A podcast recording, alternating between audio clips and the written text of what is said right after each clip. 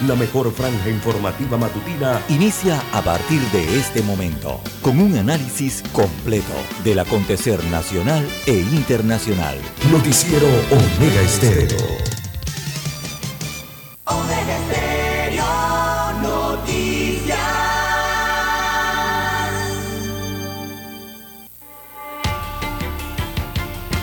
A continuación, los titulares, con los hechos que son noticias hoy.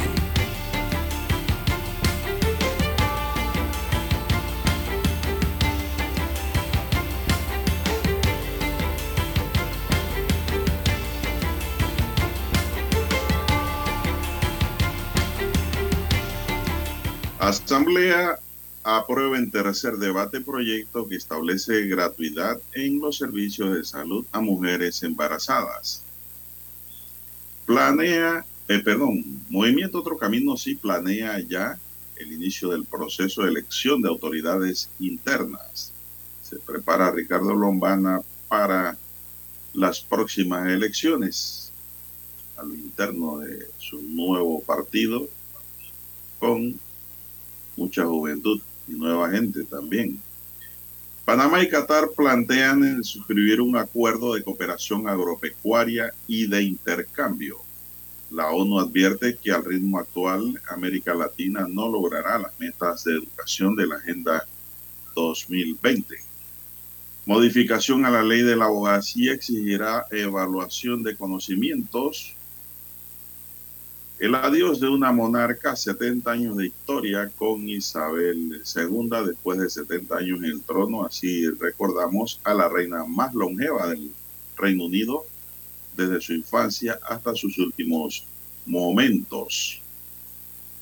También para hoy, señoras y señores, tenemos sindicato protesta por demora en investigaciones de acoso sexual. Así es, nunca es tarde para todo en la vida. Tres mil adultos aprendieron a leer. También tenemos, en medio de críticas, se asoma el doble salario. Abogados y sociedad civil rechazan anteproyecto prohijado por los diputados. Anciana muere calcinada dentro de su cuarto en un incendio. Y matan a otro panameño en la frontera de Paso Canoas. Amigos, estos son solamente titulares. En breve regresaremos con los detalles de estas y otras noticias. Estos fueron nuestros titulares de hoy. En breve regresamos.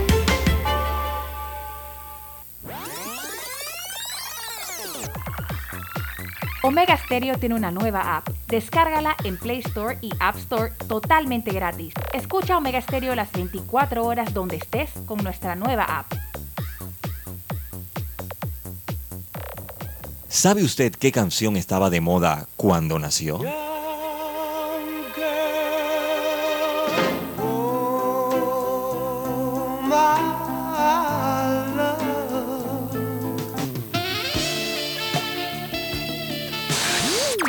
Cuando el hombre llegó a la luna, ¿cuál era el tema que estaba sonando en la radio?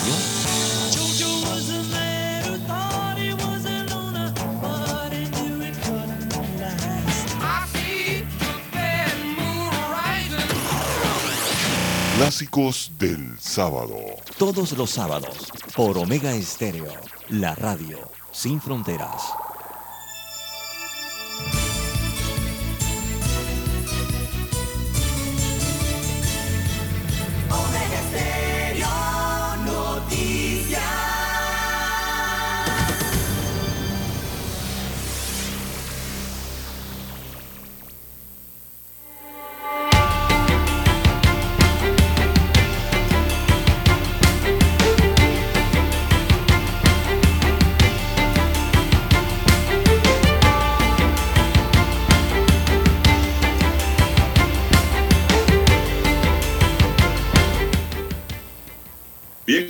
Y amigas, muy buenos días.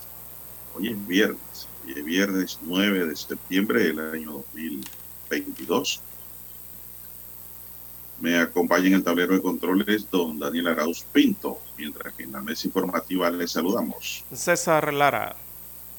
Y Juan de Dios Hernández Sanur para presentarles las noticias, los comentarios y los análisis de lo que pasa en Panamá y el mundo en dos horas de información, iniciando esta jornada como todos los días, agradeciendo a Dios por esa oportunidad que nos da de vida y poder compartir una nueva mañana y de esta forma llegar hacia sus hogares, acompañarles en sus automóviles, en sus hogares, en sus trabajos y donde quiera que usted se encuentre a esta hora en Panamá y el resto del mundo.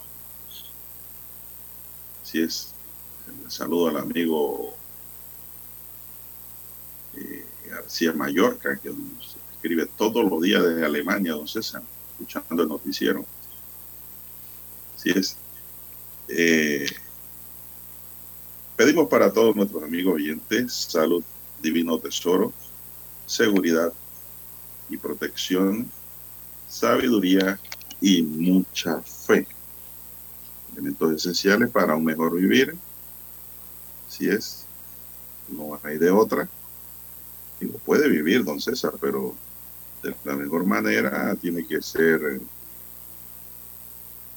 apegado a los mejores momentos y a la mejor fe que usted pueda tener. Así es. Bueno, don César, saludo aquí, le manda don Rolando García Mallorca. Usted también dice desde Hannover, allá en Alemania. Desde Hannover, Alemania. Saludos. Sí, todo, todo, dice. Da gusto ir a los supermercados, todo a buen precio. En. Mejor que en Panamá.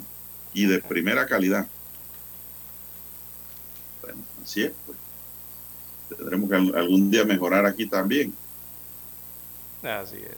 Bueno, Mi línea directa de comunicación es el doble seis catorce catorce cuarenta y cinco. Ahí me pueden escribir. Es mi línea directa de WhatsApp doble seis catorce catorce cuarenta y cinco.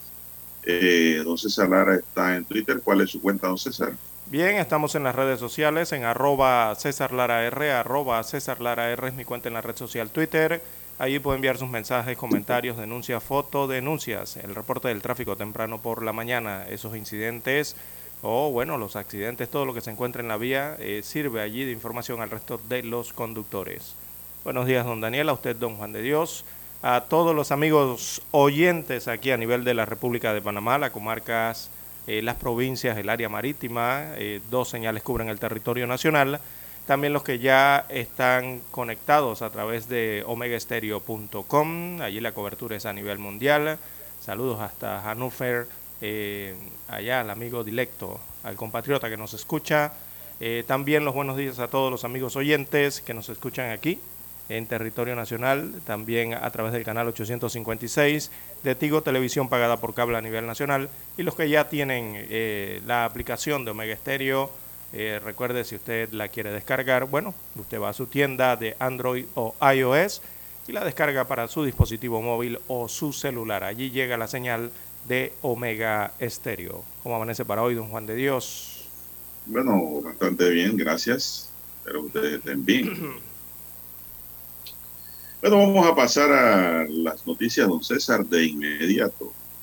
Y es que el Pleno de la Asamblea Nacional aprobó en tercer debate el proyecto de ley 100, eh, 713 que establece la gratuidad en los servicios de atención integral de salud para las mujeres durante el embarazo, parto y puerperio. El proyecto impulsado por el diputado del PRD, Víctor Castillo, establece la gratuidad integral en la asistencia médica curativa y servicios de salud en general integral para mujeres durante el embarazo, parto y puerperio en todos los establecimientos públicos de salud. De igual manera, señala la iniciativa de ley que el sistema público de salud fomentará el fortalecimiento de todas las acciones pertinentes para la promoción de la buena salud, prevención de enfermedades, así como la salud sexual y reproductiva a nivel nacional y comunitario, siguiendo las normas de atención de los programas y llevando los registros adecuados será el Ministerio de Salud la entidad que se encargará de establecer un sistema de referencia funcional para toda mujer embarazada en proceso obstétrico, así como en planificación familiar. El proyecto está fundamentado en el artículo 109 de la Constitución de la República que establece que función esencial del Estado velar por la salud de la población de la República. El individuo como parte de la comunidad tiene derecho a la promoción, protección, conservación, restitución y rehabilitación de la salud y la obligación de conservarla, entendida esta como el complejo bienestar, el completo bienestar físico, mental y social. Así que pues, eh, don César, esto se aprobó ayer. Se establece la gratuidad en los servicios de salud a mujeres embarazadas, don César. Eh, gratuidad en el sistema público. En el sistema público. Hay que recalcar eso. ¿ah? En el sistema En- público. ah, sí, sí. No, sí, no. don Juan de Dios, porque bueno, aunque se sobreentiende que el sistema de salud, eh, por Esto es una mandato ley con- social, don César, para por la mandato gente más pobre, más que todo, ¿no? Ujú. porque por mandato, perdón, por mandato constitucional, eh, la salud, eh, hay mandato constitucional para la salud en Panamá, don Juan de Dios, la de carácter público, ¿no? Eh, esto viene a apuntalar un poco más, digámoslo así, eh, este nivel de salud o tipo de servicios que se brindan a la población, sobre todo a la población femenina. Pero, entonces, a mí me parece que de hecho ya eso es gratis. Sí, es por eso digo, la, eh, la salud es- está establecida. Una mujer en embarazo, César, llega a un centro de salud, no se le puede negar. No, no. Para los centros de salud tienen trabajadores sociales también para hacer las exoneraciones necesarias.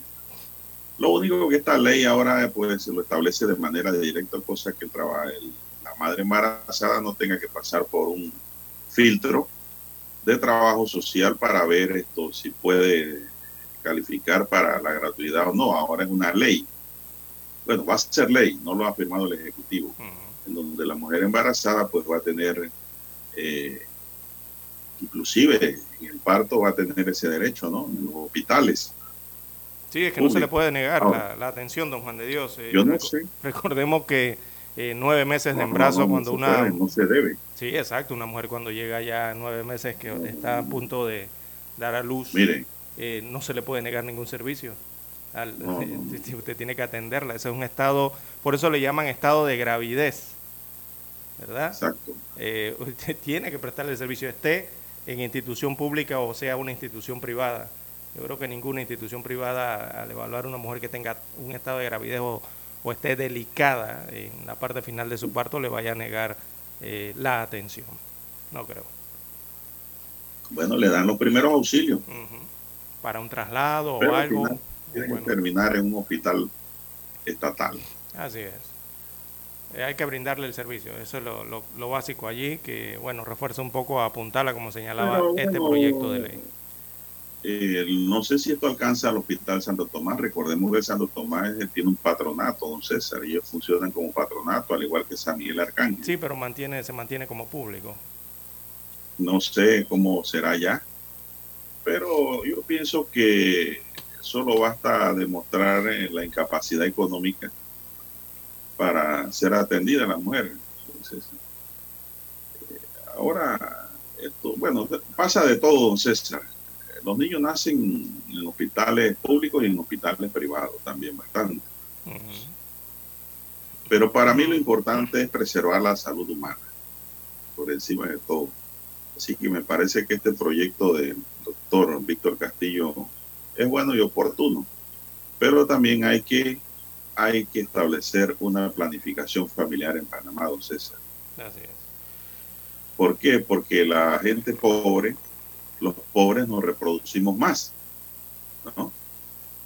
Eh, eso es así, eso está escrito. Los millonarios no se reproducen tan rápido. Tienen muchos entretenimientos y ocupaciones, don César. Y es la realidad y además son planificadores. La gente adinerada planifica cuántos niños quiere tener. El pobre no. Y eso pues eh, que creo que también necesita ser atendido porque no se puede tener hijos por tener hijos. Los hijos conllevan una gran responsabilidad maternal y paternal. ¿Para qué? Para que haya un mejor ciudadano, una mejor sociedad. Bien, son las 5.46 minutos, don César, eh, don Dani, vamos a hacer una pausa y regresamos. La mejor franja informativa matutina está en los 107.3 FM de Omega Estéreo. 5.30 AM. Noticiero Omega Estéreo. Presenta los hechos nacionales e internacionales más relevantes del día. 7.30 AM. Infoanálisis. Con entrevistas y análisis con los personajes que son noticia. De 8 y 30 a 9 y 30 de la mañana. Sin rodeos. Con Álvaro Alvarado. De lunes a viernes por Omega Estéreo.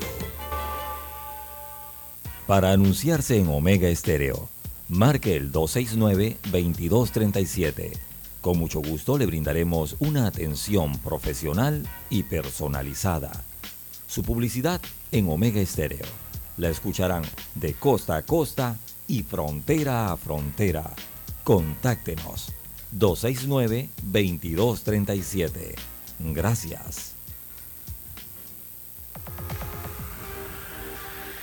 Omega Stereo tiene una nueva app. Descárgala en Play Store y App Store totalmente gratis.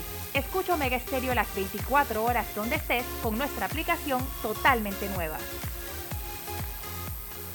En centrales telefónicas, la casa del teléfono es tu mejor opción.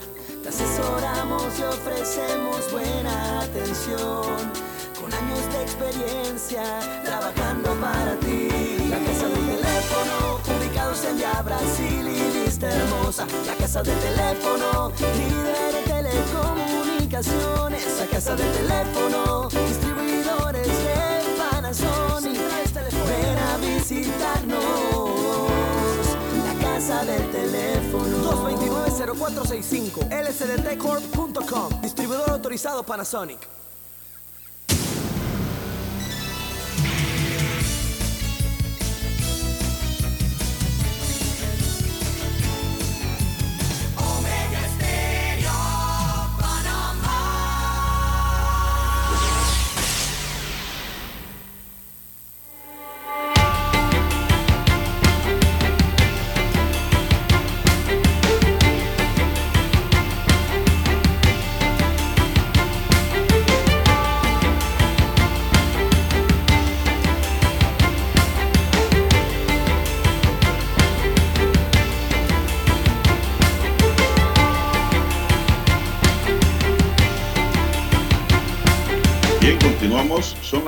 5.49.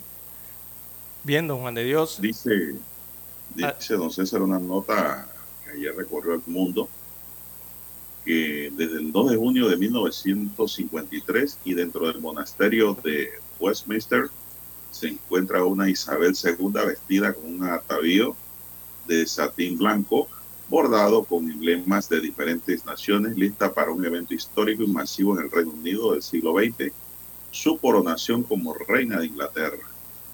Esto es lo que dice la historia. Con 8.000 invitados en la abadía y cerca de 27 millones de espectadores por televisión, este suceso marcó el inicio del mandato de la monarca más longeva del país.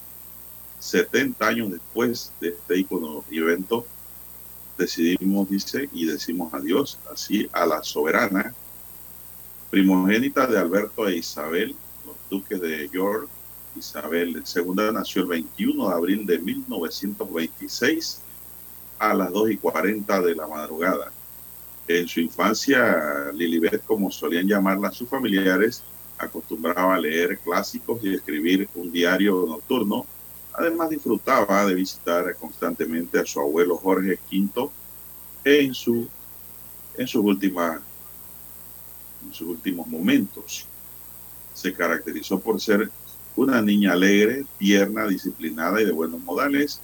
De hecho, cuando Winston Churchill, en este entonces primer ministro del Reino Unido, tuvo la oportunidad de conocerla a los dos años, la describió como un personaje por los aires de autoridad y perspicacia para una niña de su edad, tal vez anticipándose al destino de la futura soberana.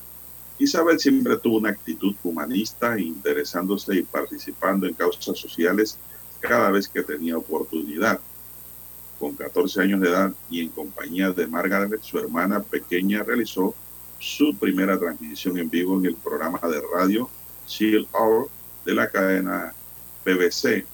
Millones de ustedes han dejado sus hogares y han sido separados de sus padres.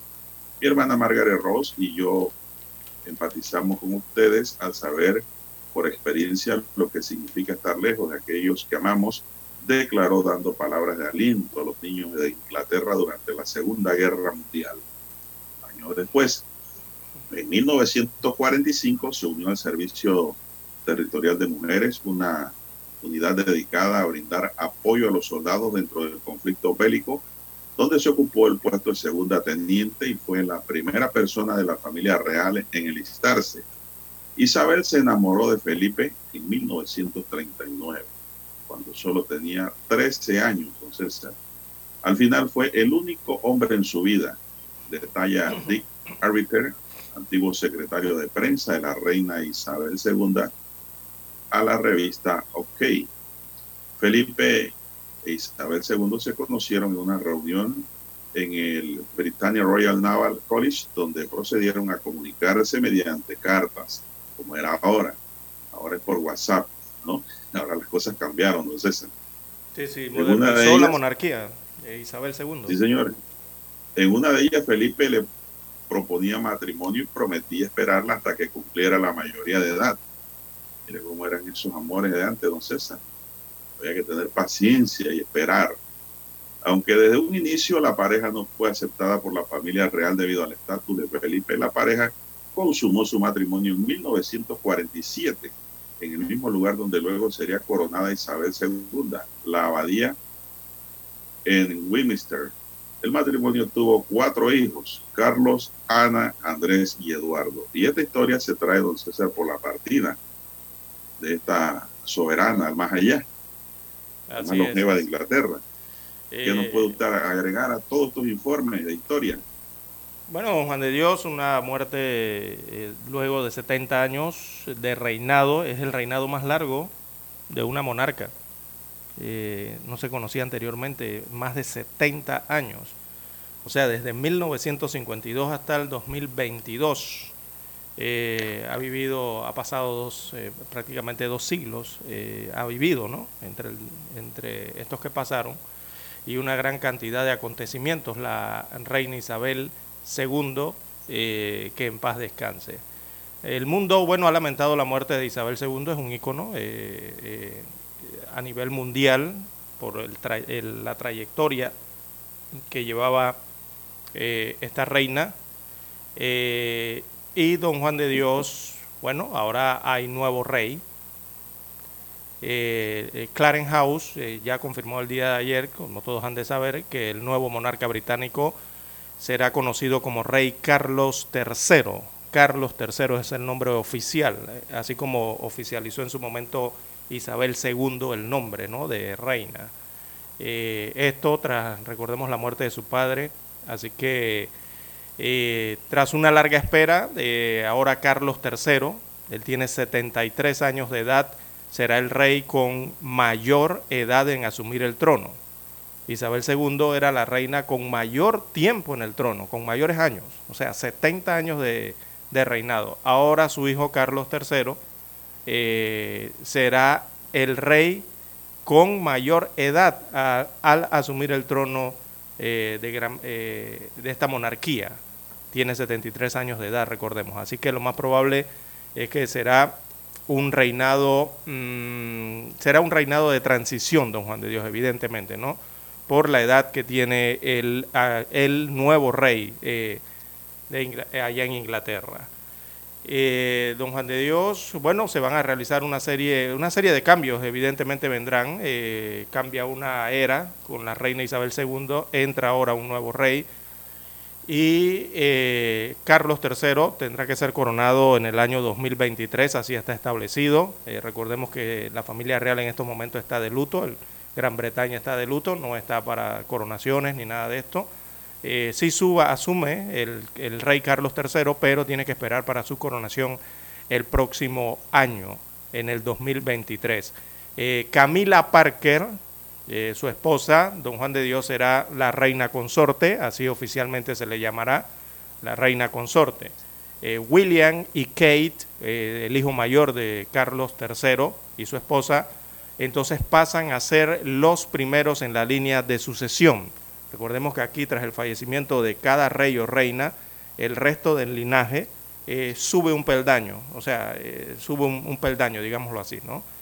y bueno, don Juan de Dios cambiará muchas cosas, por lo menos ahora eh, recordemos que la reina Isabel II también era jefa de Estado del Reino Unido eh, y también era jefa de Estado de 14 países eh, de la comunidad, de la Commonwealth, como le conocen en Inglaterra. y esto tras décadas de reinado, don Juan de Dios. Así que ese es otro dato importante que hay en medio de este, este lamentable suceso ¿no? de la partida de la reina Isabel II de Inglaterra. Recordemos que eh, desde esos 70 años ella ostentaba el cargo de monarca del Reino Unido, pero también era jefe de otros 13 países, además de lo que forman la Gran Bretaña, que son eh, Inglaterra, Irlanda del Norte, eh, Gales y Escocia, que son otros cuatro. O sea, en total son 17. Era jefa de Estado allí. Así que eh, por eso el impacto y el luto y, la trascendencia de la reina en vida y ahora tras su muerte, ¿no? En el mundo entero. Bueno, don César, antes de ir a la pausa, queremos informar también sobre la reina Isabel. Usted sabe que ella estuvo en Panamá. Sí. Isabel II visitó Panamá el 29 de noviembre de 1953. César, hace mucho tiempo. Donde hizo un recorrido desde el puerto de Cristóbal en Colón hasta la esclusa de Miraflores, donde avistaría el canal de Panamá, para luego ir a visitar el Club Unión para una gala con banquete. Entonces, Panamá. Eso ocurrió en 1953. ¿Cuántos años usted tenía, don César? Eh, no, no había nacido aún, don Juan de Dios. ¿Usted cuántos tenía? menos. Yo menos había nacido. Bueno. Pero, eh, don César, esa época es una, una época bonita, me parece, ¿no? Sí, claro. Eh, muy bonita. 1953. Wow. Hace muchos años que eso ocurrió. Me hubiera gustado estar ahí, don César, para ver esos momentos de nuestro Panamá de ayer. Bien, son las 5.59 minutos 55 segundos, Dani. Vamos a hacer una pausa ya para escuchar nuestro himno nacional.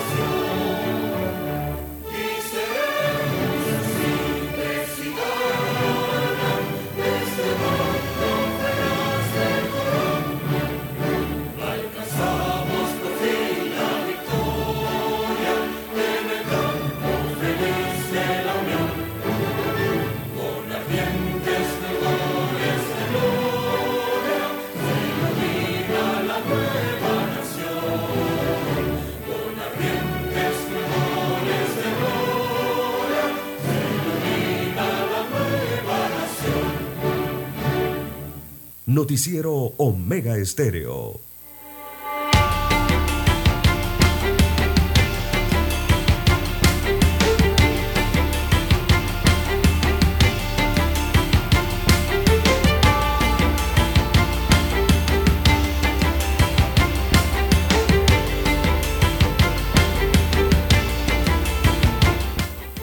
Bien, son las seis tres minutos. Seis tres minutos en su noticiero Omega Estéreo, el primero con las últimas. Don César, ¿qué más tenemos en esta mañana? Bueno, nos preguntaban quién era el presidente de eh, la República de Panamá cuando la reina Isabel II visitó el país en el 53. Bueno, era José Antonio Ramón Cantera, él fungía como presidente en ese momento. Recordemos, él fue el presidente del 52 al 55, de 1952 a 1955. Así que le tocó eh, recibir y hacer los actos, ¿no? Aquí en Panamá. En cuanto a la reina Isabel II, cuando visitó nuestro país, muy joven, visitó nuestro país, don Juan de Dios, 26 Hombre, años de edad, tenía, tenía 26 años de edad cuando vino a Panamá recién, casi recién estrenada, ¿no? Como, eh, como reina. Así que Panamá está incluida en los más, está incluida Panamá en el listado de los más de 100 naciones eh, que visitó la reina Isabel II a lo largo de su historia como monarca. Eh, Oiga, pero más bonito, don César, es de que ella se enamoró a los 13 años también. y se casó con ese mismo novio. Toda su vida se mantuvo con él. Es decir, fue mujer de una sola pieza. Así es, don Juan de Dios.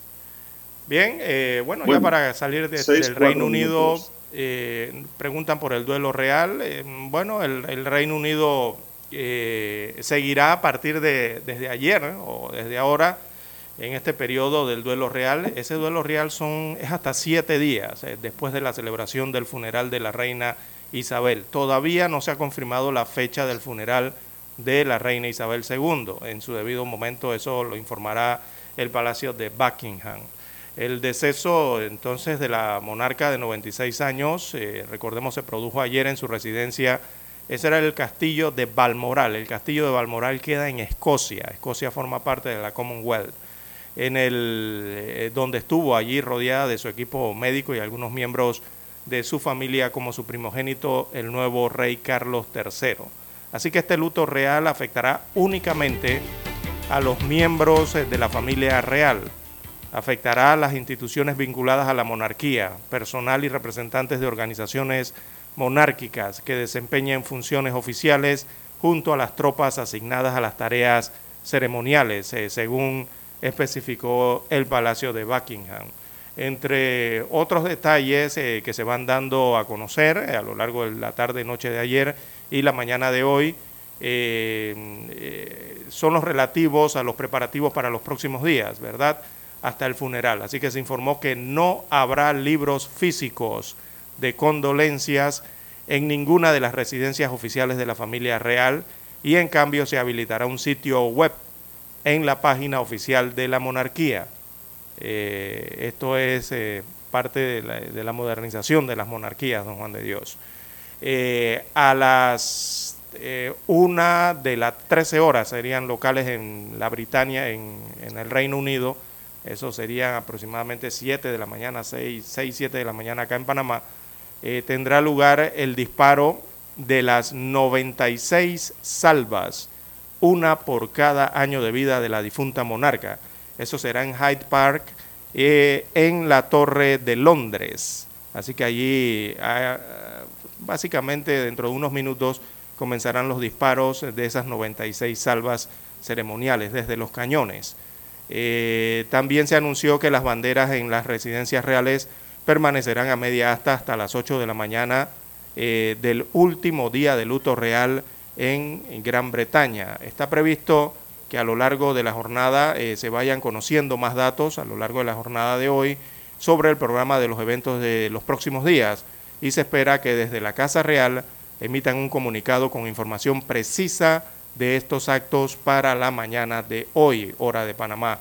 Eh, para la jornada de hoy también está confirmada la audiencia de Carlos III, el nuevo rey, y también de la primera ministra británica Liz Truss, que casualmente dos días antes de, eh, la muerte de la reina Isabel II, Listros eh, fue a Balmoral, ¿verdad? Recordemos que la, la reina Isabel II fue la, Liz Taylor viene siendo la último, la último primer ministro o de ese cargo en el Reino Unido en ser eh, oficializada por la reina Isabel. Y eso lo hizo dos días antes de su muerte. Recordemos recientemente que asumió el cargo Elizabeth Truss. Eh, también eh, habrá otra reunión entre el nuevo monarca con el conde mariscal Eduardo Fitzalan Howard, la persona encargada de preparar la proclamación y el funeral de su madre a fin de aprobar el calendario programado para los próximos días. Hoy ya se va a estar dando seguramente esas fechas.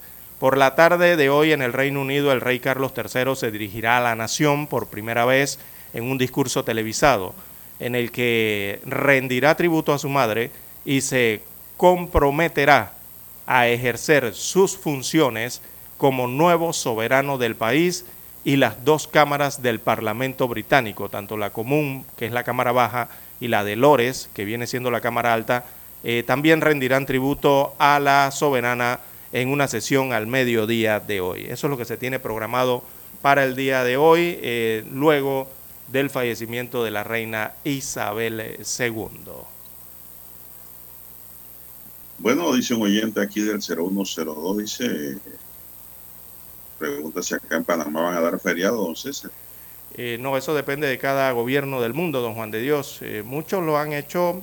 recordemos que hay una Commonwealth grande de 17 países eh, por ejemplo, Canadá, Australia, eh, ¿qué le puedo decir? Canadá, Australia, forman parte de esa Commonwealth, Nueva Zelanda, eh, creo que son los países más grandes, ¿no? en los que la reina ejercía su monarquía.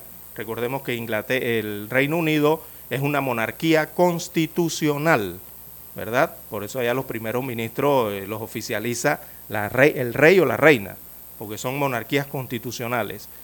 Entonces hay una serie de, monarquías constitucionales también, o de territorios eh, bajo esto, eh, que son, vamos a mencionárselo, todo el Reino Unido, Canadá, Nueva Zelanda, Australia, Bahamas, Belice aquí en Centroamérica, Granada aquí en el Caribe, Jamaica, San Cristóbal, y Nieves, San Vicente de las Granadinas, eh, la isla de Santa Lucía, eh, también en el Pacífico está eh, Salomón, o sea, las Islas Salomón, Tuvalu, Papúa de Nueva Guinea, y así un grupo de países, ¿no? que representan esa comunidad o esos territorios que estaban bajo la monarquía de la reina. El resto de los países, bueno, lo hace por cuestiones protocolares, don Juan de Dios. Bueno, seguimos, son las seis, diez minutos.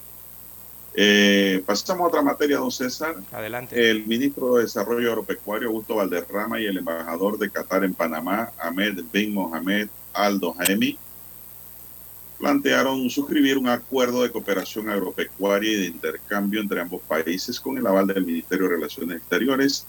La propuesta fue planteada por ambas partes durante una reciente reunión donde hablaron de diversos programas agrícolas y pecuarios agricultura familiar, juventud rural y producción de café y cacao, entre otros que se impulsan en el país, informó el Ministerio de Desarrollo en un comunicado.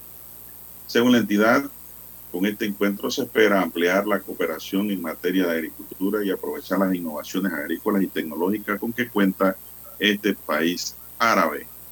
Valderrama estuvo acompañado por la Secretaría General en manos de Eria, Eria Villarreal y el subsecretario técnico Yusuf Sayat, entre otros, y explicó el interés que existe por fortalecer el cultivo de café y cacao, además de buscar mercados internacionales.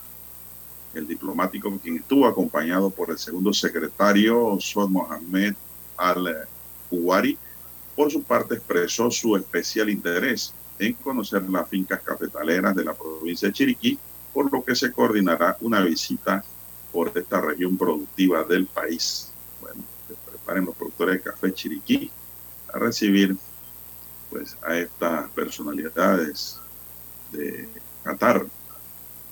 para que pues, eh, pudieran implementar acuerdos de cooperación agropecuaria y mejorar todavía más, entonces, la producción de café, porque Panamá produce buen café.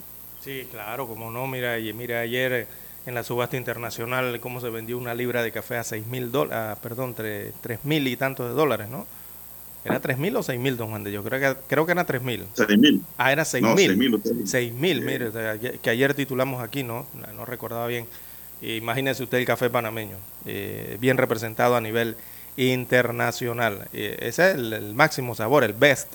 Eh, pero hay diversos tipos de café, ¿no? Así que se puede entrar en, en diversos mercados, dependiendo eh, del desarrollo aquí de la caficultura, don Juan de Dios. Ojalá se pueda realizar más exportación, así como las de piña, que también ya están llegando la exportación de piña hacia el Medio Oriente, en Asia y dentro del Medio Oriente, ¿no? Importante eso también. Bien, don Dani nos pide un cambio y retornamos.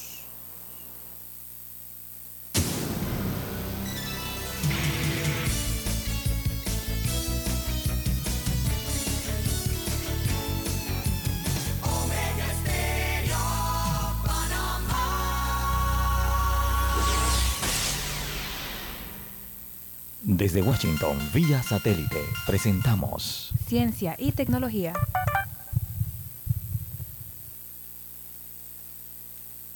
Apple presentó una gama de nuevos modelos de iPhone 14, capaces de enviar un mensaje de auxilio vía satélite durante una emergencia y con capacidad de detección de choques.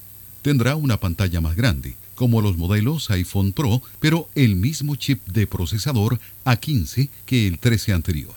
La compañía con sede en Cupertino, California, también presentó tres nuevos Apple Watch, incluyendo un modelo Watch Ultra dirigido a los deportes extremos y al buceo. El Ultra tiene una batería más grande para durar en pruebas como los triatlones y una mayor resistencia al agua y a la temperatura para funcionar en entornos exteriores, así como un mejor seguimiento del GPS para los deportes. Los nuevos relojes incluyen un modelo económico mejorado llamado SE y una serie 8 con detección de colisiones y modo de bajo consumo para una duración de la batería de 36 horas. Así lo destaca Reuters. El Serie 8 con móvil costará a partir de 499 dólares y el SE a partir de 299 dólares con celular. El Ultra, que incluye móvil en su modelo básico, comenzará en 799 dólares y estará disponible el 23 de septiembre. La empresa destacó el enfoque de privacidad de la herramienta. Tony Cano, Voz de América, Washington. Desde Washington, vía satélite, hemos presentado Ciencia y Tecnología. La mejor franja informativa matutina está en los 107.3 FM de Omega Estéreo. 5.30 AM. Noticiero Omega Estéreo. Presenta los hechos nacionales e internacionales más relevantes del día. 7.30 AM. Infoanálisis con entrevistas y análisis con los personajes que son noticia. De 8 y 30 a 9 y 30 de la mañana, sin rodeos, con Álvaro Alvarado. De lunes a viernes, por Omega Estéreo.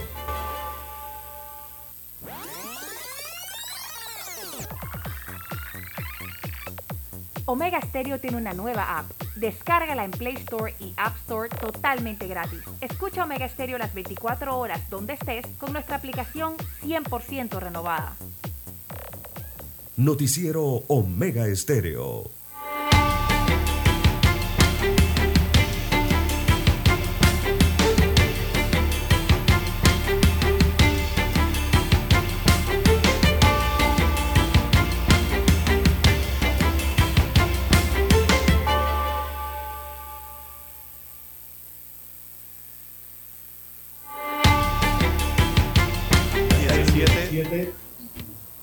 6.17 minutos eh, de la mañana en todo el territorio nacional. Continuamos con más informaciones. Bien. Bueno, don César. Adelante. Bueno, gracias. El movimiento Otro Camino Panamá, movimiento Otro Camino, conocido por sus siglas como MOCA, se prepara para escoger el próximo domingo 23 de octubre una parte importante de sus autoridades internas luego de la escogencia de la Junta Directiva Nacional, de la aprobación de símbolos y documentos fundamentales y de ser reconocido como partido político legalmente constituido. Cumpliendo con ese calendario elaborado por el Tribunal Electoral esta semana, el Comité Nacional de Elecciones del Movimiento Otro Camino realizó la convocatoria pública para la elección de las juntas directivas provinciales y comarcales y de 20 integrantes del Comité Político Nacional, de acuerdo a lo que indican sus estatutos. Al igual que sucedió con las elecciones de líderes nacionales y de la Junta Directiva, las postulaciones serán por nóminas cuyos integrantes deberán cumplir con una serie de requisitos como ser adherente y presentar certificación de haber participado en el webinar ADN MOCA, entre otros, es decir, haber participado en un seminario. Han transcurrido pocos días desde que hicimos el anuncio a lo interno y el número de miembros interesados en formar parte de nuestra estructura ha superado todas las expectativas. Esto demuestra la realidad del país, aseguró Mario Julio, presidente del Comité Nacional de Elecciones. Este proceso transcurre de forma paralela a la convocatoria pública realizada por el partido hace varias semanas a los aspirantes a precandidaturas a cargo de elección popular en el marco del torneo electoral de 2024. Así que pues este, este domingo, el domingo 23, perdón, el 23 de octubre, no es este domingo, es el próximo 23 de octubre que Moca escogerá un importante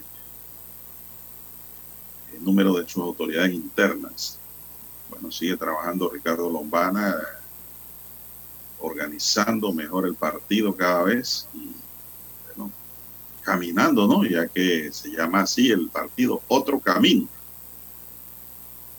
Yo he visto a Lombana y lo veo bastante delgado de tanto caminar, don César. Haciendo ejercicio el hombre, recorriendo el país de domingo a domingo, de sol a sol. Bien, don César, ¿qué más tenemos? No sé si tienes algún Bien, comentario. don Juan de Dios, eh, las 6.20 minutos eh, de la mañana en todo el territorio nacional.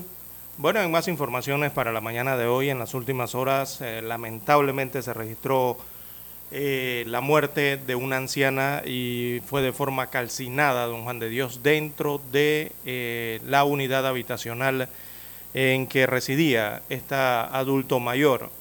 Así que un adulto mayor de 76 años de edad eh, murió calcinada la noche de este jueves cuando la casa donde residía en calle Primera Montería, esto en el corregimiento de Pedregal, se incendió.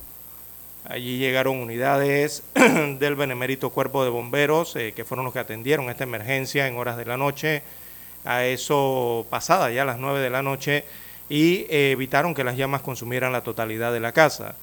Eh, personal de los bomberos eh, de Panamá confirmaron el deceso de la mujer que aparentemente vivía sola en la casa.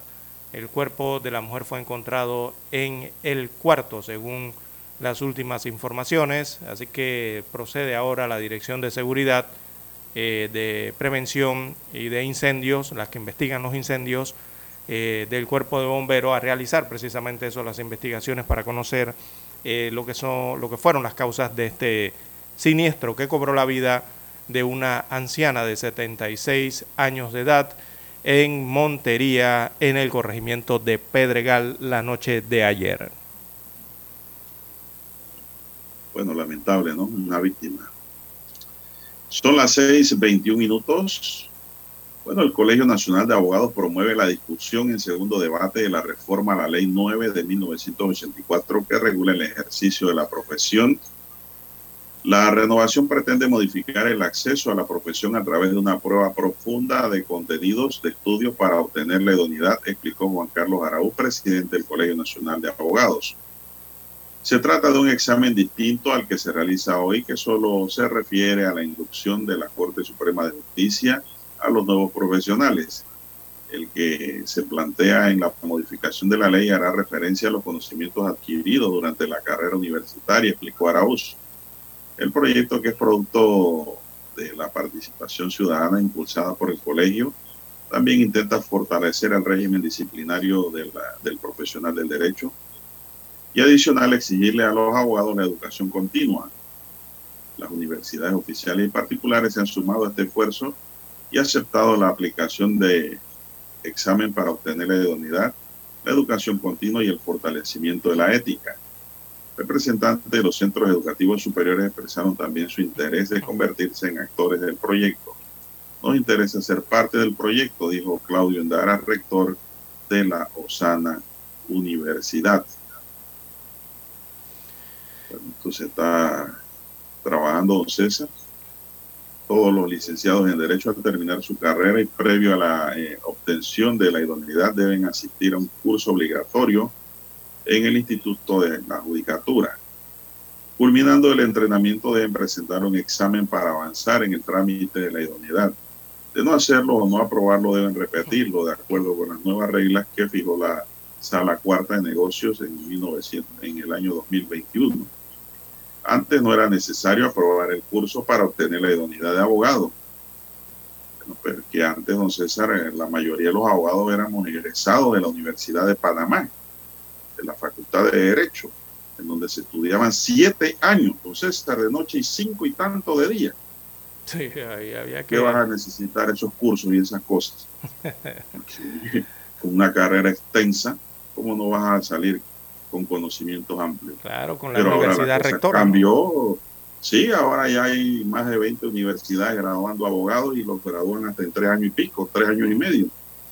Exacto, y la- digo, se ha desmejorado la calidad profesional por eso, porque salen sin mayores conocimientos y le dan la idoneidad y entonces vienen los problemas.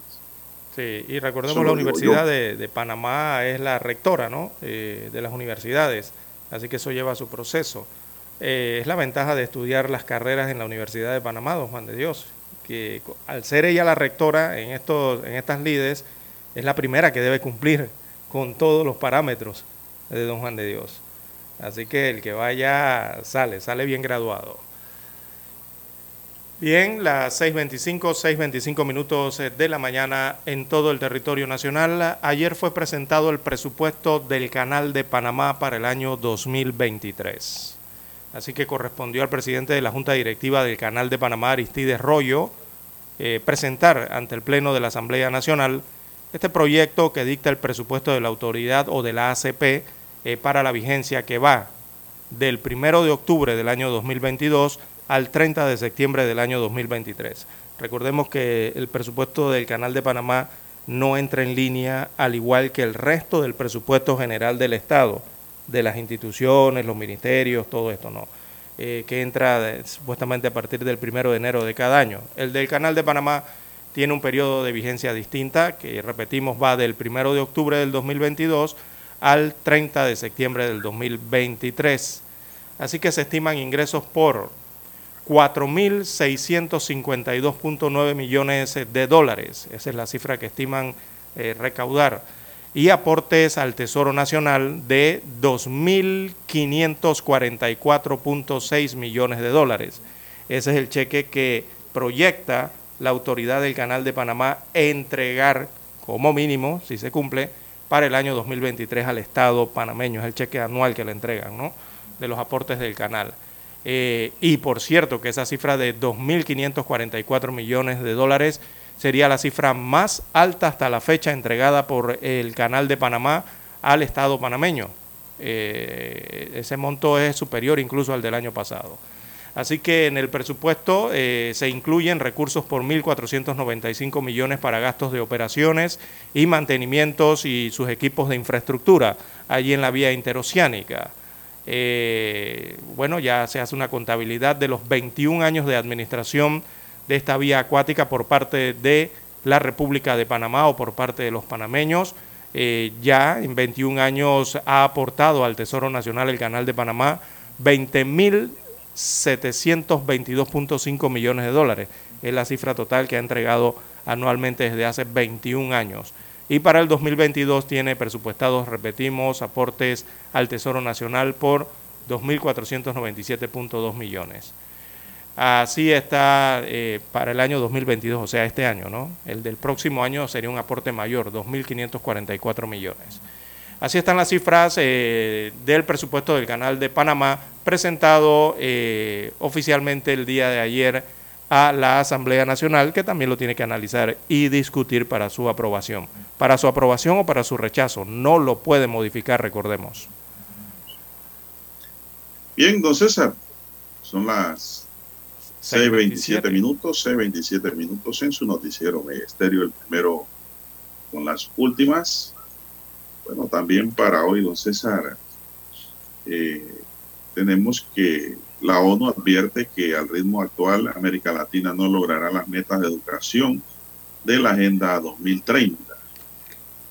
El estudio La encrucijada de la educación en América Latina y el Caribe Informe regional de monitoreo ODS 4 realizado por UDESCO, UNICEF y CEPAL identifica los desafíos de la región y las áreas que requieren atención urgente. Organismos de, la, de las Naciones advierten en un nuevo estudio titulado, como ya dije, la encrucijada de la educación en América Latina, que al ritmo actual América Latina y el Caribe no alcanzarán las metas de educación planteadas para la Agenda 2030 de Desarrollo Sostenible. El reporte lanzado ayer en un trabajo de colaboración conjunta entre la Oficina Regional de Educación para América Latina y el Caribe, la Oficina Regional de UNICEF para América Latina y el Caribe y la Comisión Económica para América Latina y el Caribe, así lo ha determinado. El estudio que identifica los desafíos que enfrenta la región y las áreas que requieren atención urgente por parte de los países para alcanzar los objetivos trazados en esa agenda advierte que las dificultades económicas y los devastadores efectos de la pandemia contribuyeron al desenlace, desaceleración y el estancamiento en el avance de los logros educativos entre 2015 a 2021 respecto a las metas de la Agenda 2030. Vamos a hacer una pausa, amigos y amigas, para escuchar los titulares de los periódicos. Para anunciarse en Omega Estéreo Marque el 269-2237. Con mucho gusto le brindaremos una atención profesional y personalizada. Su publicidad en Omega Estéreo. La escucharán de costa a costa y frontera a frontera. Contáctenos 269-2237. Gracias. Omega Estéreo, 24 horas en FM Estéreo. Desde los estudios de Omega Estéreo, establecemos contacto vía satélite con la voz de América. Desde Washington, presentamos el reportaje internacional.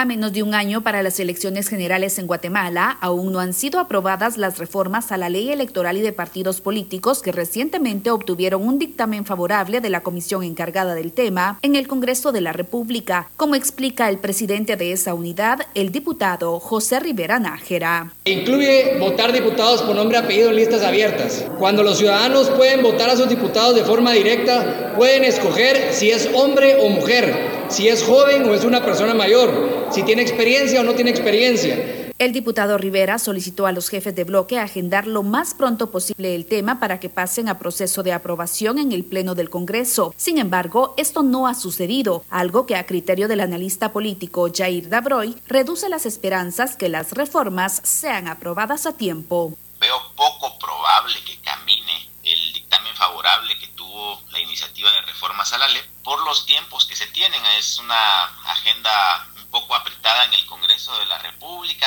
es una ley de rango constitucional y debe de pasar a la Corte de Constitucionalidad. Además, Dabroy considera que hay poco interés de los diputados dentro de las bancadas no se ha percibido durante al menos dos años un interés genuino en poder ah, discutir reformas y aprobar una ley que ha sido ampliamente demandada por diferentes sectores de sociedad civil. Y resalta que además de la necesidad de elegir a diputados por nombre y apellido, son urgentes otras modificaciones a la ley. Poder regular la campaña anticipada porque seguimos en un espacio de pre-campaña electoral donde no se sabe qué es ilegal en cuanto a la participación política Y un tercer aspecto es el tema del financiamiento a los partidos políticos. Según el Tribunal Supremo Electoral, la convocatoria a elecciones arranca el 20 de enero de 2023 y la fecha probable de la primera vuelta sería el 25 de junio. Eugenia Sagastume, Voz de América, Guatemala. Escucharon vía satélite desde Washington el reportaje internacional.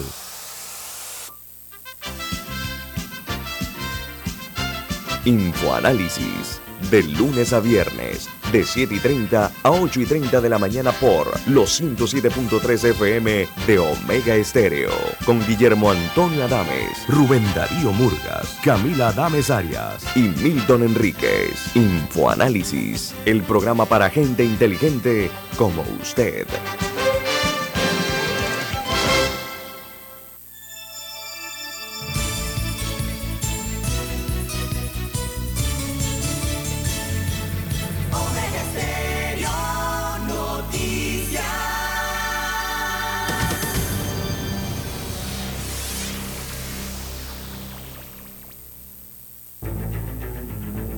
Las noticias impresas en tinta sobre papel. Con ustedes. Escuchando el periódico. Los titulares de las primeras planas de los diarios estándares de circulación en Panamá.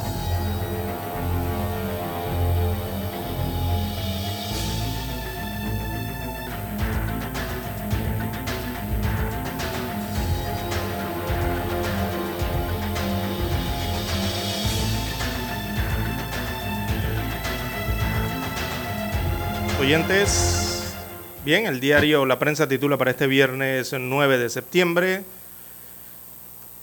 bueno, bajo un fondo eh, negro, oscuro, ¿verdad? Aparece el principal titular del diario La Prensa así, Su Majestad Isabel II, 1926-2022, aparece fotografía de la reina Isabel II.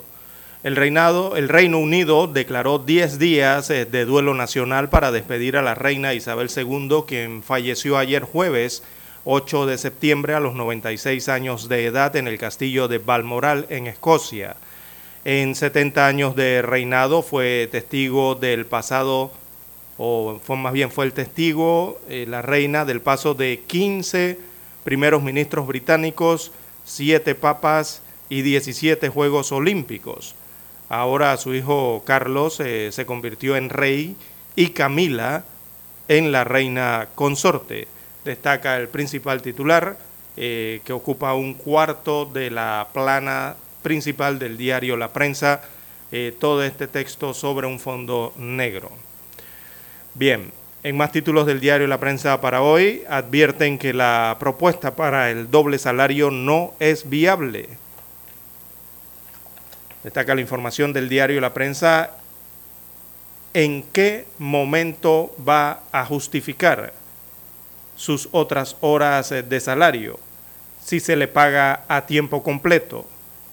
A forma de pregunta, eh, arranca el lead del diario La Prensa sobre este tema.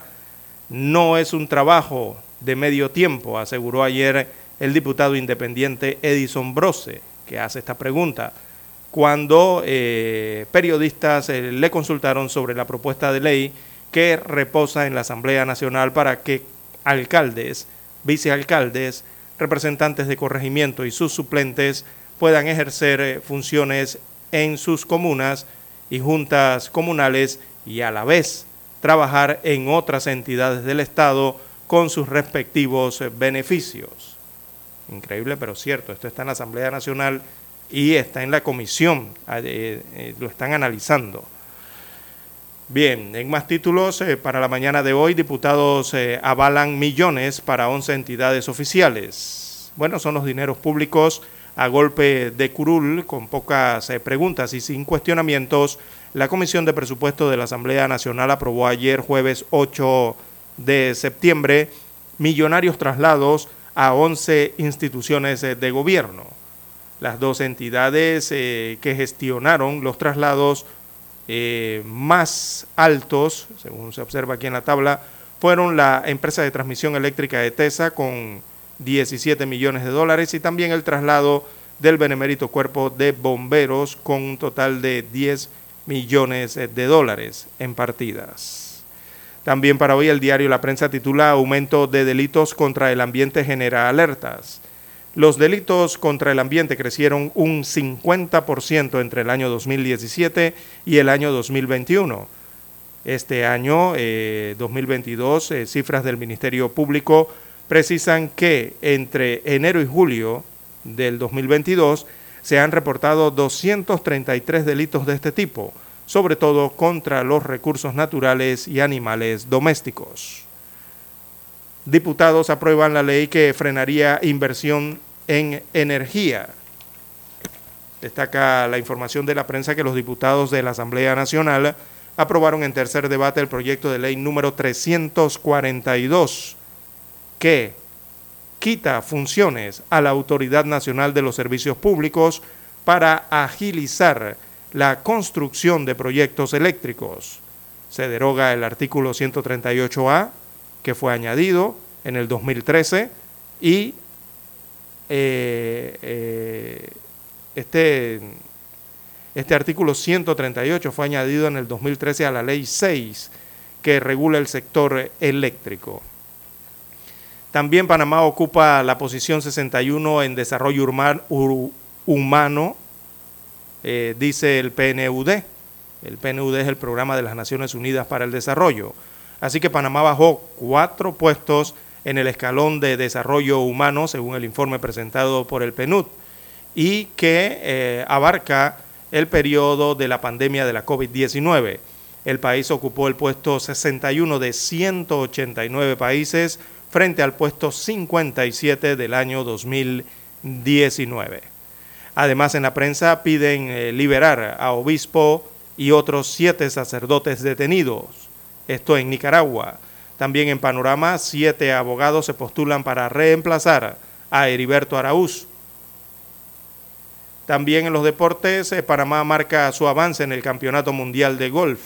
Y en la sección Vivir Más, forman en gestión de abusos sexuales a nuevos obispos. Esto en la sección Vivir Más, hay un amplio eh, reportaje. Bien, son los títulos que presenta en portada para hoy el diario La Prensa. Pasamos a revisar la primera plana de la estrella de Panamá. Adelante, don Juan de Dios.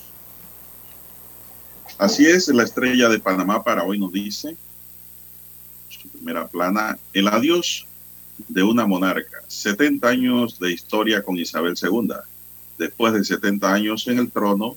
Así recordamos a la reina más longeva del Reino Unido desde su infancia hasta sus últimos momentos. Modificación a la ley de la abogacía exigirá evaluación de conocimientos.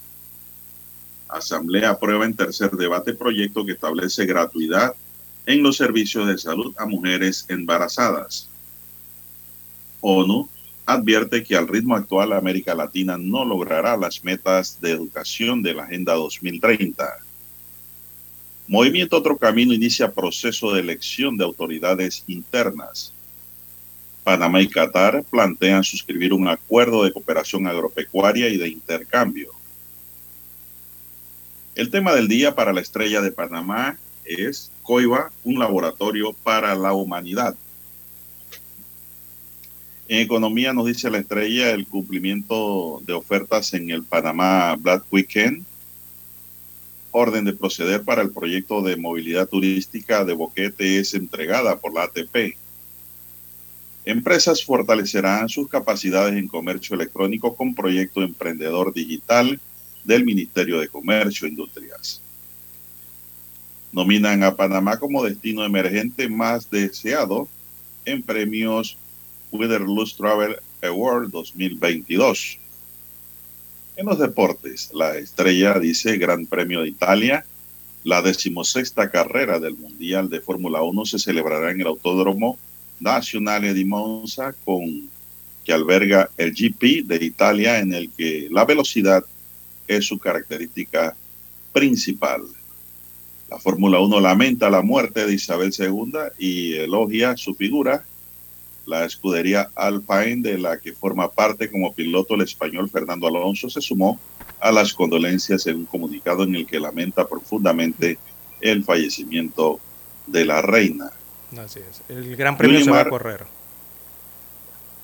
Yulimar Rojas conquista su segunda liga de diamantes en Zurich.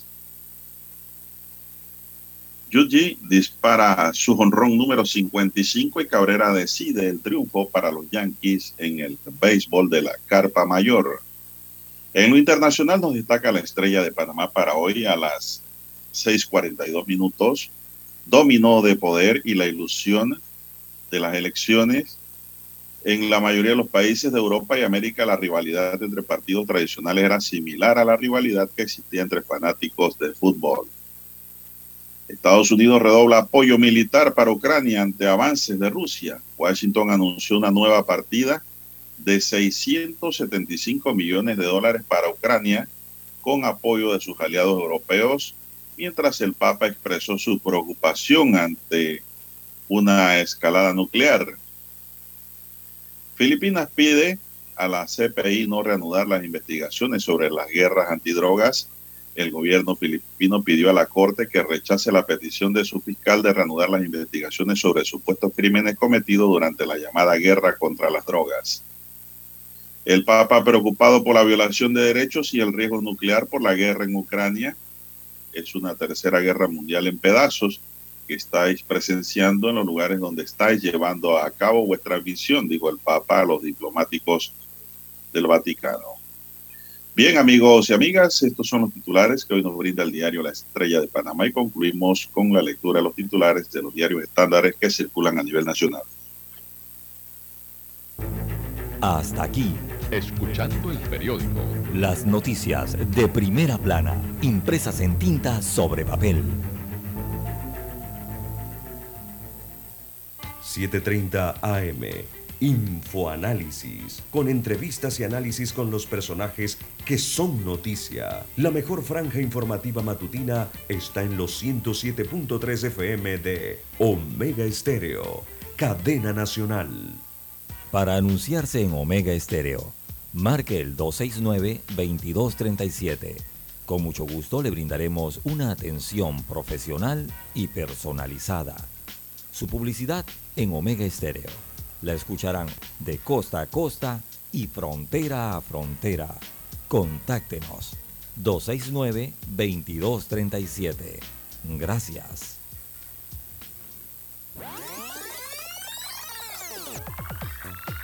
Omega Stereo tiene una nueva app. Descárgala en Play Store y App Store totalmente gratis. Escucha Omega Stereo las 24 horas donde estés con nuestra nueva app.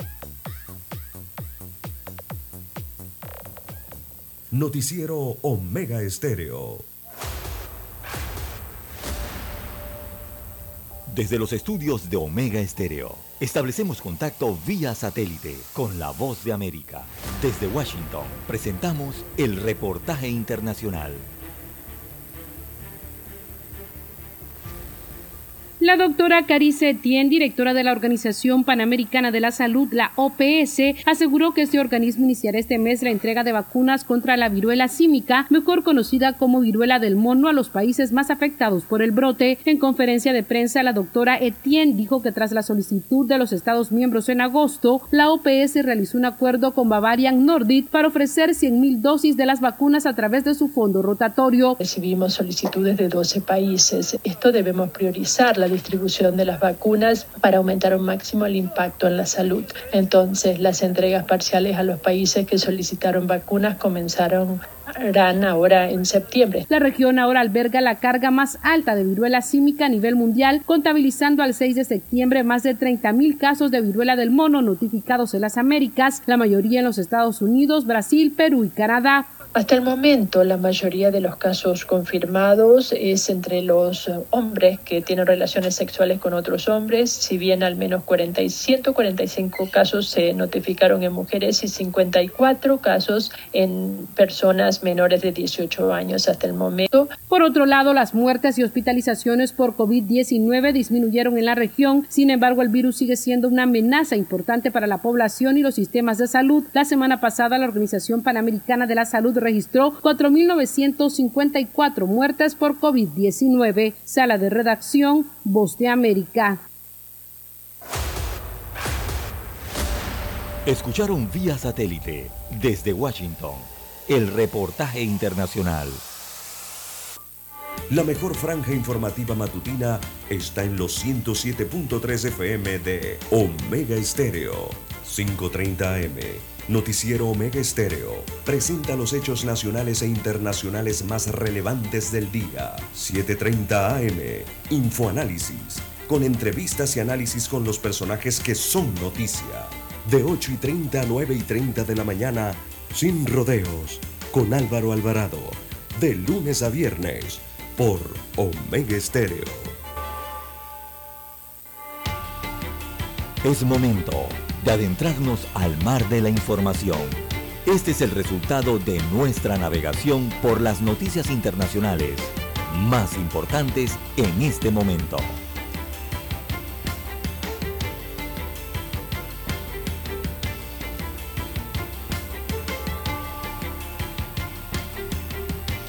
Bien, señoras y señores, bueno, en un recorrido breve por el mundo, César, ayer una inusual imagen se registró en la tarde, 8 de septiembre, en el castillo de Windsor, en Reino Unido, detrás de las banderas que estaban a media asta por el fallecimiento de la reina Isabel, apareció un hermoso arcoíris, entonces, don César, algo que recogieron los medios de comunicación y pues las redes y que lo divulgaron al mundo. Una coincidencia pues, muy hermosa en cuanto a la aparición de ese arco iris ante este acontecimiento pues, que ha dejado con mucho luto al mundo entero. Son las 6:49 minutos, don César. Dígame, ¿qué más tenemos? Bueno, también el mundo del rock latino, el rock en español, eh, está de luto, don Juan de Dios el, compositor, el compositor, el cantante argentino y el líder de la banda Enanitos Verdes, Horacio Eduardo Cantero, ese es su nombre real, más conocido como Marciano Cantero, eh, falleció el día de ayer, falleció este jueves en una clínica de la provincia de Mendoza, en Argentina, producto de una afección eh, renal eh, que había sufrido el vocalista. El día de ayer se había anunciado ya que había sido hospitalizado de emergencia en estado grave tras sufrir eh, una falla renal. Eh, Horacio Cantero de, tenía 62 años de edad, eh, permaneció internado durante varias horas en terapia intensiva en Mendoza. Lamentablemente falleció. El líder, él fue líder de una de las bandas de rock más importantes que brindó Mendoza, allá en Argentina eh, en este país suramericano y murió lastimosamente la noche de ayer en ese sanatorio eh, privado, eh, luego de una operación en la que le habían extirpado un riñón y parte del vaso. Así que una de las discografías con las que más, o discográficas con las que más trabajó la banda de rock, recordemos que era Pop Art Discos, confirmó la noticia a través de su cuenta de Twitter. Lamentablemente el fallecimiento de Marciano Cantero, cantante de los Enanitos Verdes. Eh, señalan en su cuenta, lamentaban esto, se fue un gran artista, pero sobre todo una gran persona que deja huellas eh, imborrables. En nuestras condolencias a todos sus seres eh, queridos. recordemos, los Enanitos Verdes fueron, fue una banda importante del rock en español, el rock latino, eh, que conquistó la generación de los años 80, de los años 90 y parte del siglo XXI. Estuvieron muy activos durante esas eh, décadas. Eh, también personalidades nacionales e internacionales brindaron sus respetos a esta banda de rock. Bien, las 6.51 minutos de la mañana en todo el territorio nacional. Bueno, Estados Unidos y el conjunto de aliados occidentales, principalmente de la OTAN, están determinados a reforzar el apoyo militar a Ucrania en un momento en que la ofensiva lanzada por Kiev ha colocado a Rusia bajo una presión intensa y plasmada en progresos constantes. Washington ha decidido destinar a Ucrania una nueva partida millonaria de 675 millones de dólares, anunció el secretario de Defensa Lloyd Austin, anfitrión de la reunión del llamado Grupo Contacto con representantes de 50 países celebrada en la base de Ramstein en Alemania. Estamos abordando nuevos e innovadores caminos para apoyar a Ucrania, afirmó al término de la sesión celebrada en la mayor base estadounidense fuera de su territorio, con asistencia del secretario general de la OTAN, eh, Jens Stoltenberg, y del titular de defensa ucraniano Olensky Los misiles Heimer, suministrados por Estados Unidos, han impactado en 400 objetivos rusos, afirmó por su parte el jefe de Estado Mayor Conjunto estadounidense Mark Milley, quien calificó los avances logrados por las tropas ucranianas de constantes y bajo criterio muy precisos, muy valientes en el campo, los ucranianos. Las tropas ucranianas no están saturadas o al borde de sus capacidades con la contraofensiva lanzada para reconquistar territorio del sur y del este, pero sí están en un momento delicado en que se precisa todo el apoyo aliado, añadió el militar, don César. Bueno, esta guerra es de nunca acabar, don César. Sí, y los Estados Unidos de Con América. esta ayuda no se va a acabar la guerra.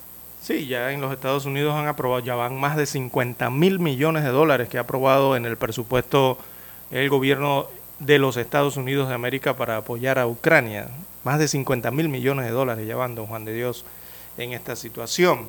Y la guerra eh, continúa en, eh, entre estas dos naciones, Rusia e Ucrania, así como las restricciones a nivel mundial que enfrenta una de ellas. Bien, don Juan de Dios, en más informaciones eh, para la mañana de hoy. Bueno, eh, Corea del Norte permite ley para lanzar ataques nucleares eh, preventivos. Una información que se ha dado en los últimos minutos, ya que el líder del país, Kim Jong-un, indicó que esta nueva norma, allí el estatus nuestro como Estado armado nuclearmente se convierte en irreversible, dijo temprano hoy. Así que Corea del Norte aprobó una ley que autoriza el lanzamiento de ataques nucleares preventivos y declara irreversible su programa de armamento atómico, según indicaron los medios estatales eh, el día de hoy. Ese anuncio se produce en medio de las crecientes tensiones en la península de Corea, donde Pyongyang eh, realizó una inédita serie de pruebas armamentísticas este año y acusó a Seúl de brote de COVID-19 en su territorio. Bien, las 6.55 minutos eh, de la mañana en todo el territorio nacional. ¿Qué más tenemos, eh, don Bueno, Juan de Dios? César, eh, los periódicos del mundo que estoy revisando aquí, la noticia principal ha sido el fallecimiento de la reina Isabel. Sí, es por el simbolismo que representa la reina Isabel, don Juan de Dios y la monarquía eh, británica, eh, principalmente, ¿no? La mayoría de las portadas hablan de este acontecimiento que forma parte de la historia, don Juan de Dios, eh, del luto real y lo que vendrá, don Juan de Dios, en los próximos días y a que futuro vendrá en la noticia. con el reinado de eh, Carlos III. Eh, hay muchas preguntas, ¿no? Eh, recordemos que habrán ciertos cambios, ya que son 70 años de reinado don Juan de Dios, y en esos 70 años los protocolos en Inglaterra se mantuvieron por más de 70 años. Por ejemplo, uno de los cambios que vendrá, don Juan de Dios, que deberán aplicar allá, será el cambio de la letra del himno nacional británico eh, tras la muerte de la reina Isabel. Porque recordemos que en el Save, eh, perdón, en el God Save the Queen, eh, ahí se menciona el nombre, pero es femenino. Y ahora Gran Bretaña tendrá un rey, ahora es masculino. O sea que tienen que hacer ese cambio en el momento en que el monarca ya, ya sea entronado, ¿no? Tendrán que hacer un cambio allí en su himno de Gran Bretaña. Eh, anterior, antes a la reina Isabel, cuando había un rey, se decía eh, en masculino, se pronunciaba allí. Cuando llegó la reina Isabel, duró 70 años, eh, seña- eh, se decía en el himno Dios salve a la reina, pero en femenino, ¿no? Ahora tendrán que cambiarlo. Eso es una parte. También la otra llama la atención también el tema de los billetes, la moneda de Gran Bretaña. Esto tiene que ver con el hecho de la libra esterlina. Recordemos que la reina Isabel es la, hasta en la historia de la monarquía inglesa, la reina Isabel es la única reina o rey eh, que ha aparecido en el billete de libra esterlina. Anteriormente aparecían en las monedas o en las monedas conmemorativas también las figuras de los reyes, pero en el papel moneda de la libra esterlina nunca había aparecido un rey o una reina. La primera que apareció fue la reina Isabel II en estos billetes de, creo que es el de 5, creo que es el de, de 10 o de 20 o el de 50. Entre los tres está allí la, figura de la reina Isabel II. Eh, eh, bueno, en Gran Bretaña todos se preguntan si una de las decisiones del nuevo rey Carlos III sería también aparecer en los billetes de, libre esterlina. Eh, pero eso todavía no se ha decidido. Bueno, esas son eh, muchas de las cosas que eh, se tendrán que dilucidar en los próximos meses, en los próximos años, luego de la muerte de la reina Isabel II. Bueno, la gran pregunta que hace CNN Internacional, don César, es, ¿puede el rey Carlos III cederle el trono al príncipe Guillermo? no, de que de, si toma la decisión. una pregunta digo, muchas elucubraciones se han hecho al respecto, ¿no? Sobre todo en las redes sociales. ¿Puede ocurrir? Eh, sí, claro que puede ocurrir si la persona, o sea, si a quien le corresponde, lo decide hacer personalmente. Puede ocurrir. Pero, don Juan de Dios, eh, eh, habría que repreguntarse. Después de 76 años de estar esperando ser rey y hacer la sucesión, ¿usted cree que el rey Carlos III abdicaría? Bueno, Ahí está. Eh, él puede cederlo. Recordemos que... Por línea le corresponde se convierte... No, pero acuérdese que ahí hubo un cambio en 2018. A ver, ¿y por qué tendría que cederlo, según CNN? Bueno, CNN no lo dice, lo que hace es un interrogante, porque la ley lo permite ahora. No, sí lo permite, pero ¿por qué los, habría los líderes, los líderes de la mancomunidad acordaron, los 56 líderes o miembros, acordaron la sucesión en el cargo en una reunión en Londres de 2018. Es decir, no hay que esperar que muera el rey para que suceda. Él puede ceder. Entonces César también, ¿no? Sí, correcto. El trono al príncipe. Esa es una gran pregunta que queda allí, ¿no? No sé, ya es una decisión de ellos allá, don César. Personal de ellos, ¿verdad? Es un asunto interno. Yo no creo que eso vaya a ocurrir, don Juan de Dios. Bueno, Vamos a la pausa, don Dani. Vamos a Washington y regresamos con más de las nacionales.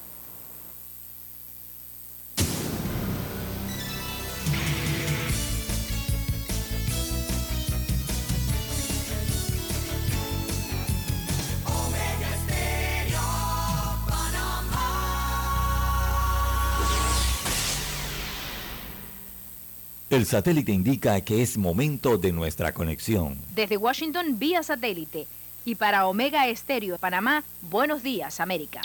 Buenos días América, vía satélite desde Washington.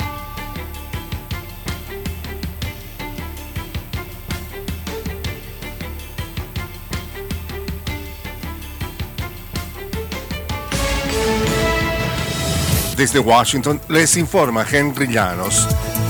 Reacciones de condolencia y sentidos pésames ha generado el fallecimiento de la reina Isabel II del Reino Unido. Nos informa Jacopo Lucy. La reacción a la muerte de la reina Isabel II por parte de los líderes mundiales llega a los pocos minutos del anuncio oficial. En Estados Unidos, el presidente Joe Biden llamó a la monarca una presencia constante y una fuente de consuelo y orgullo para generaciones de británicos. Su Majestad, la reina Isabel II, fue más que una monarca. Ella definió una era. Su legado pasado ocupará un lugar preponderante en las páginas de la historia británica y en la historia de nuestro mundo. Jacopo Luzzi, Voz de América. Que a pesar de nuestra llamada a reinar, Isabel Alejandra María Windsor, más conocida como Isabel II y fallecida jueves a los 96 años de edad, acabó no solo siendo la jefa de Estado más longeva del Reino Unido, sino que además se convirtió en la figura que ha conseguido sacar a flote a la corona británica en sus momentos más oscuros. Su padre, Jorge VI, se convirtió en rey después de la abdicación de su hermano Eduardo VIII en 1936 e Isabel se convirtió automáticamente en la heredera. Jorge VI falleció en 1952 e Isabel ocupó un trono que conservaría por 70 años. Defensores de derechos fundamentales se muestran expectantes ante la próxima gestión que sobre Venezuela tendrá el sucesor de Michelle Bachelet. Desde Caracas nos informa Carolina Alcalde. Activistas y organizaciones de la sociedad civil insisten en la necesidad de que el mandato de la misión de determinación de hechos sobre Venezuela que vence este mes sea renovado en el Consejo de Derechos Humanos de la ONU. Calixto Ávila, representante en Europa de Provea. El señor Volker Turk tendrá como misión fortalecer la presencia del alto comisionado de las Naciones Unidas en Venezuela y aspiramos a que manifieste claramente un decidido apoyo a la misión de determinación de los hechos en Venezuela. Carolina Alcalde, Voz de América, Caracas. El nuevo rey de Gran Bretaña se prepara para reunirse con la primera ministra hoy viernes y dirigirse a una nación que llora a Isabel II, la única monarca británica que había conocido la mayor parte del mundo. El país comenzó hoy viernes un periodo de luto oficial de 10 días con el repique de campanas en todo el país. En la capital, Londres, se lanzarán 96 salvas de cañón, una por cada año de vida de la reina. Carlos III, que ha pasado gran parte de sus 73 años preparándose para ser rey, sube al trono en una época de incertidumbre tanto para su país como para la propia monarquía. Desde Washington vía satélite y para Omega Estéreo de Panamá hemos presentado Buenos Días América. Buenos días, América. Vía satélite. Desde Washington. La mejor franja informativa matutina está en los 107.3 FM de Omega Estéreo. 5.30 AM. Noticiero Omega Estéreo. Presenta los hechos nacionales e internacionales más relevantes del día. 7.30 AM. Infoanálisis. Con entrevistas y análisis con los personajes que son noticia. De 8 y 30 a 9 y 30 de la mañana. Sin rodeos. Con Álvaro Alvarado. De lunes a viernes por Omega Estéreo. Omega Stereo Noticias.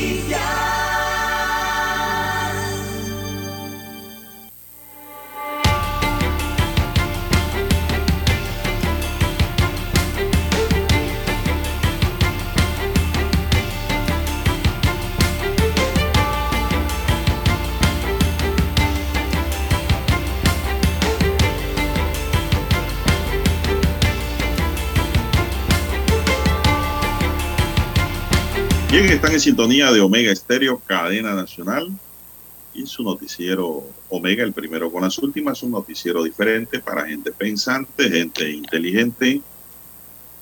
Gracias por escucharnos, gracias por acompañarnos. Así es, gente pensante.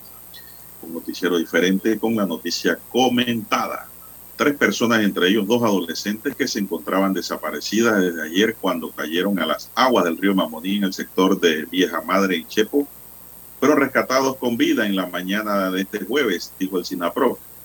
El hallazgo de los tres afectados se dio en el sector de Zapote y los tres fueron llevados a un centro médico para que se le realizara una evaluación rutinaria, aunque su condición era estable.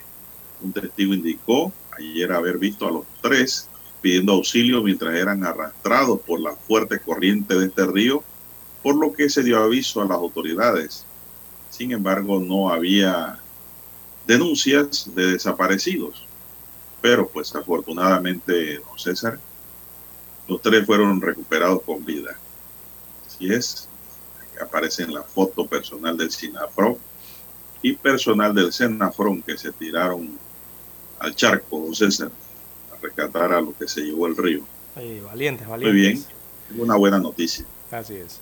Bueno, también hay que informar, don Juan de Dios, a esta hora de la mañana, 7, 6 minutos, eh, que eh, vendrán cierres parciales eh, del puente de las Américas, esta vía que conecta a la provincia de Panamá con la provincia de Panamá Este y el resto del país. ¿Cuándo serán? Bueno, desde las 10 de la noche de este jueves hasta las 3 de la madrugada de hoy viernes. Eh, ya comenzaron entonces estos trabajos. Eh, entre esa hora no se podría, no se podrá, no se podía circular por los, por uno de los dos carriles del puente de las Américas que va desde la provincia de Panamá hacia la provincia de Panamá Oeste. Eh, allí Obras Públicas estará parchando los huecos de la calzada de rodadura de esa vía. Así que, según se explica, la rehabilitación parcial eh, de la vía se realiza en ese horario, o sea, nocturno, porque es el que permite al tránsito eh, minimizar el impacto del tráfico eh, vehicular, eh, ya que a esa hora es más bajo, según destacan las autoridades. Así que se va a hacer un proceso de sellado de huecos, se ejecutará allí para mejorar el tránsito por la vía, puesto que actualmente se ve afectado por los baches. Después de cinco horas de trabajo, los serán suspendidos entonces los trabajos, porque después de las 3 de la mañana inicia la inversión de carriles hacia la ciudad capital. Esta medida se está adoptando para agilizar el flujo vehicular eh, y sobre todo para darle mantenimiento a este puente, don Juan de Dios, porque la verdad es que este es el puente que yo veo que más reparan todas las administraciones año con año, don Juan de Dios, y siempre está lleno de huecos que eh, ponen en peligro eh, la circulación de los vehículos y a las personas allí. Bueno, estos trabajos se realizaron desde anoche hasta las 3 de la madrugada de hoy, así que hay que estar pendiente en horas nocturnas eh, por estos trabajos que se están realizando en el puente de las Américas. Bien, don César, oiga, ahí vi un video en redes sociales, don César, de cómo están operando los delincuentes, pero las cámaras están mirando. En una de las calles de Cerro Viento en San Miguelito, un sujeto iba dique, caminando por la vía a altas horas de la noche y de pronto que se cayó, pero no se cayó, lo que quería era quedar acostado frente al motor de un vehículo para tratar de sacarle alguna pieza, supongo yo que la computadora. Oh, oh, mire usted. Y la cámara lo estaba mirando y lo vio. No sé cómo va a parar esto, pero ya la policía lo tiene. Lo tiene filmado. La calle, como ayer dijimos, entonces las calles están vigiladas por cámara.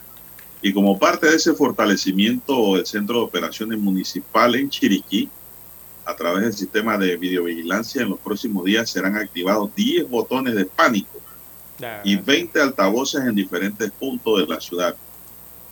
Se trata de dispositivos adicionales a las cámaras que permiten ampliar la cobertura de seguridad a los moradores de David, que hasta ahora han notado la efectividad del sistema, don César.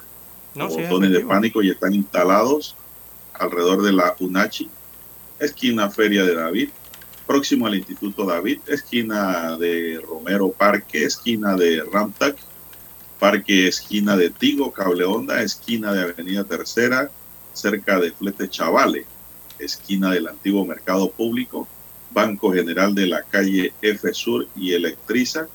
Todos son puntos estratégicos para los botones de pánico, don César, y altavoces. Es decir, la cámara a don César le va a hablar al Sí, delincuente. sí, sí. El policía le va a hablar. Eh, eh, sí, te puedes comunicar con el, el sistema de operaciones, o sea, la unidad donde están las cámaras eh, y el oficial de la policía o el miembro del estamento de seguridad que esté eh, dándole monitoreo a eso, ¿no? Te puedes comunicar con él, eh, hay, hay como una comunicación en dos vías. Incluso el oficial puede hablar, como usted bien señala, a través de los monitores, de, de las bocinas. Yo no, yo no creo que sean dos vías, don César.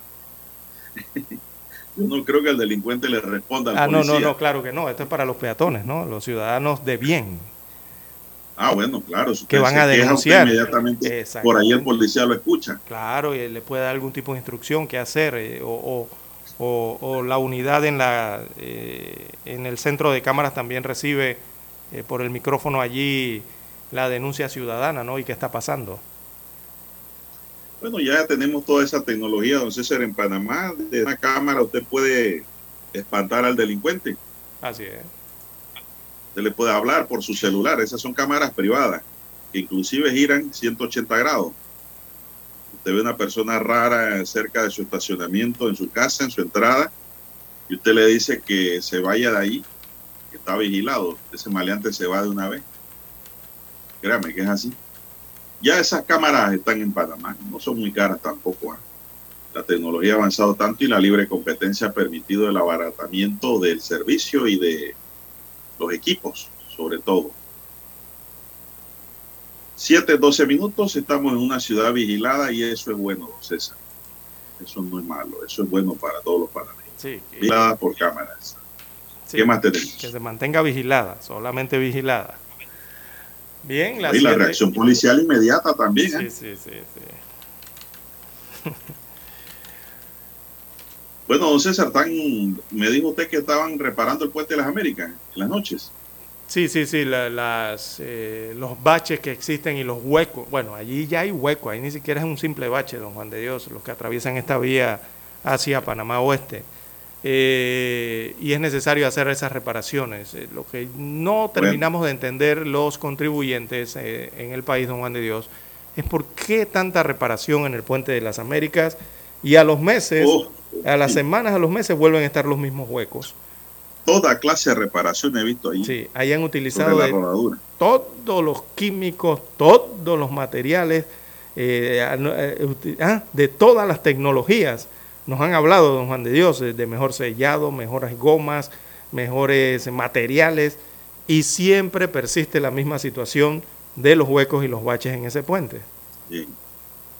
Todas las compañías dicen que tiene el mejor material. Eh, ¿Será ¿Y que qué va? Eso se llena de huecos. Sí, no hay lo- ningún mejor material. Sí, lo que hay que preguntar allí es, bueno, según la tecnología que se usó, yo creo que este puente fue inaugurado en, bueno, aquellos años, aquellas décadas, ¿no? Eh, ¿Qué tecnología se utilizó allí? Y si es posible, si es probable que se, no, posible en este caso, eh, de que eh, se puedan suplantar las losas, don Juan de Dios. ¿Será que es que las losas no se pueden mover? Debido al tipo de estructura o a la tecnología eh, de cuando se construyó este puente. No se puede reemplazar ahora con otro tipo de tecnología. Puede que sea la situación, ¿no? De que no se reemplacen las losas por losas eh, nuevas o materiales más eh, resistentes, pero ya sí de la misma losa. No de estar poniéndole parchecitos, ni curitas, ni cosas encima, ni pinturita por encima, ¿no? Sino hacerla integralmente. Debe haber algún motivo allí eh, de la parte técnica de ingeniería o, o de materiales o de la misma infraestructura como fue ensamblada eh, que no permite hacer eso o si es que lo permite hacer, ¿no? Que creo que sería mejor reemplazar es toda la losa. Pero bueno, hay Sí. que preguntarle a los ingenieros del MOP cómo es esa situación. Exactamente. Y preguntarle si ese puente aguanta una capa de asfalto. También, sí, exacto, por eso, ¿no? Eh, recordamos que es un puente bastante viejo, bastante antiguo. Bien, eh, las 7:15 minutos de la mañana, hora de hacer eh, la pausa y retornamos. Noticiero Omega Estéreo. Omega Estéreo. 24 horas en FM Estéreo. Desde los estudios de Omega Estéreo, establecemos contacto vía satélite con la voz de América. Desde Washington, presentamos el reportaje internacional. Haciendo más con menos. Así se iniciaron las clases en la ciudad de Nueva York, el distrito más grande del país que comienza con 469 millones de dólares menos de presupuesto y que según el sindicato de maestros sacrificará programas y con menos profesores agrandará el número de estudiantes en las aulas, lo que preocupa a padres de familia.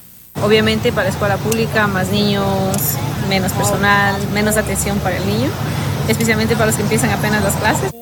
Según la administración de Eric Adams, estos recortes son producto de menos inscripciones de estudiantes, pero la llegada de migrantes en autobuses desde Texas en los últimos meses ha dado lugar a más de mil nuevos estudiantes inscritos y con necesidades de aprender inglés.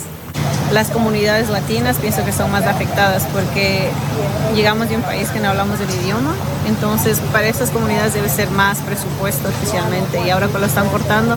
En conferencia de prensa, el jefe de educación de Nueva York dio la bienvenida a los cerca de un millón de estudiantes del distrito y anunció nuevas contrataciones de profesores bilingües. Un grupo de educadores dominicanos se nos acercaron para decirnos que busquemos profesores en República Dominicana que pueden venir aquí y ser profesores bilingües. Así que acabamos de agregar 25 profesores que acaban de llegar. Gracias a la tecnología implementada durante la pandemia, Banks también anunció que se cancelan los días de nieve y los estudiantes de este año lectivo tendrán que aprender remoto durante las tormentas invernales. El proceso de recorte de presupuesto se encuentra enfrascado en una batalla legal a la espera de un fallo del Tribunal Supremo, ya que algunos maestros y padres alegan que fue ilegal. Ángela González, Voz de América, Nueva York.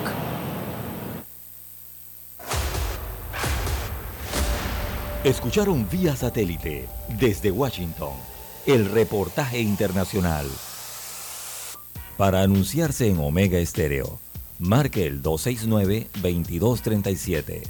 Con mucho gusto le brindaremos una atención profesional y personalizada. Su publicidad en Omega Estéreo. La escucharán de costa a costa y frontera a frontera. Contáctenos 269-2237. Gracias. En Omega Estéreo estamos evolucionando para ti. Te acompañamos en tu auto, en tu oficina, en tu hogar y ahora en cualquier dispositivo móvil. No importa dónde te encuentres, siempre te acompañamos con la mejor programación. Omega Estéreo. Primera cadena nacional simultánea 24 horas. ¿Qué tal amigos? Les saluda Álvaro Alvarado. Quiero invitarlos para que me acompañen en mi nueva casa, Omega Estéreo, donde estaremos hablando sin rodeos de los temas que interesan a Panamá. De lunes a viernes, de 8 y 30 a 9 y 30 de la mañana. Sin rodeos, con Álvaro Alvarado, por Omega Estéreo. Noticiero Omega Estéreo.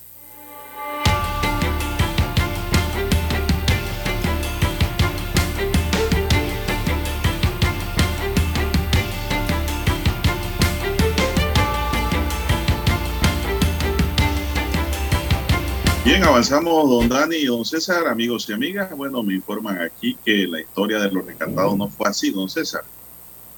Estamos hablando de los rescatados del río Mamoní. Bueno, yo no sé si fueron rescatados ahora con esta nota o ellos mismos salieron, pero dice la historia que tres personas que se encontraban desaparecidas desde la tarde del miércoles luego de ser arrastradas por una cabeza de agua del río Mamoní fueron halladas por la Fuerza de Tarea Conjunta Sanas y Salva, pero en una residencia ubicada en el sector de Zapote, en Chep.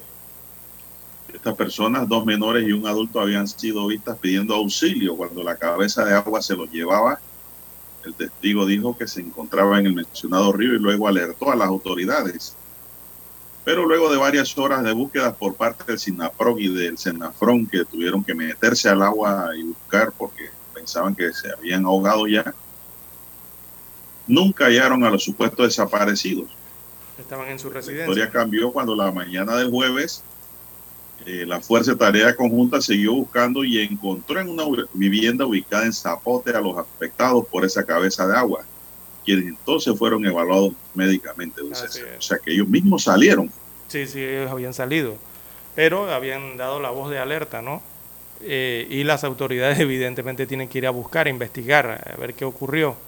Eh, sí trasladaron equipos, vi unas balsas inflables con Sí, motores claro, ellos buscaron. y de, de no, sí de fueron, rescate, ¿no? A, a verificar y a, y a buscar. Pero posteriormente encontraron a ese hombre de 22 años, perdón, de 28 años de edad y a los niños, eran dos niños, los otros dos, que eran un niño de 8 años y otro de 12 años eh, en el sector conocido como Zapote. Y ellos estaban en su residencia, eh, las tres personas, ¿no?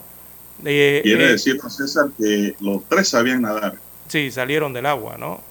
Eh, gracias a Dios, sanos no y salvos. sabe nadar. Gracias a Dios los encontraron sanos y salvos, pero de todas formas allí le- le- los revisaron, ¿no?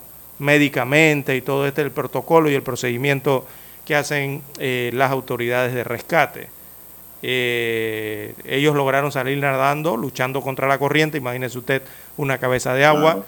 Así que no fue hasta la noche, a eso de las 7 de la noche, que lograron retornar a su casa y allí fueron encontrados por las autoridades rescatistas. Muy bien. En otra nota, avanzando rápidamente, a pesar de los intentos del gobierno por continuar el diálogo de la mesa única, pareciera que la segunda fase del mismo pudiera morir en su cuna. Y es que el Consejo Nacional de la Empresa Privada CONEP no tiene la intención ya de participar en esa fase, sino es invitado a organizarla, dice la nota que extraigo de Crítica Libre. Y llamó la atención esta nota. Los empresarios han desconocido el diálogo de Penonomé porque no se les ha permitido participar y debido a que su, a su juicio se están aprobando medidas contra la libre empresa. En ese sentido han procedido a ma- demandar los compromisos salidos de esta mesa, como ayer dijimos aquí, don César, como el control de precios, así como otras acciones paralelas del gobierno, como la rebaja del 30% en el costo de medicamentos. A su vez se han pronunciado en contra de la creación de la Comisión Ciudadana contra la Corrupción, que fue otro fruto del diálogo de Penonomé. Rubén Castillo Gil, presidente del CONEP, considera que la segunda fase co- como un espejismo, ya que se desconocen las reglas, su contenido y quién va a ser el facilitador. Si esas son las condiciones, es muy difícil que el sector privado participe en esa denominada fase 2. No puede ser que nosotros no tengamos ninguna participación en la definición de las reglas y la mecánica, cómo va a ser definido un diálogo, dijo el empresario y abogado. César, en la Mesa de Concertación Nacional para el Desarrollo, en donde la empresa privada juega un rol importante, solicitó que la segunda fase del diálogo se desarrollara en su seno, en el que también convergen organizaciones de trabajadores. El viceministro de Comercio, Mar Montilla, manifestó que es interés del gobierno que la iglesia siga jugando su rol de facilitador en este esfuerzo, así como lo ha ejercido en la primera fase, lo que ha permitido poner fin a un mes de protestas a nivel nacional. Don César. La iglesia es tremenda facilitadora, don César, en todas partes del mundo. Pero ellos dijeron que iban a- como observadores. Bueno, vamos a ver, porque parece que no hay ahora acuerdo de quién va a organizar, consenso. quién va a facilitar. Eh, Hay, una, hay una serie, hay una confusión ahora mismo allí que debe ser aclarada. No sé, sería ahora que el CONEM dice que como están las reglas, así no les gusta ni les interesa participar en esas condiciones, pues. Son las 7.24 minutos. Bien, don Juan ¿Qué de Dios, en la parte occidental eh, del país, en la provincia de Chiriquí. Bueno, desde hoy y hasta el próximo 12 de septiembre eh, se realizará en la provincia de Chiriquí la sexta versión de la parada de las flores de Tierras Altas. Esto en Volcán. Oiga, esa nota, ¿Ah? viendo yo precisamente esa nota. Va para allá. Bueno, desde hace, desde hace varios días ya los miembros, eh, ahí hay una fundación que se llama Fundación Parada de las Flores de Tierras Altas. Esa fundación y sus miembros ya se encuentran creando los diseños eh, que podrán ser apreciados por los visitantes, eh, los locales, también los extranjeros que visitan este punto de la República de Panamá, que tendrá cuatro días de duración este evento ferial.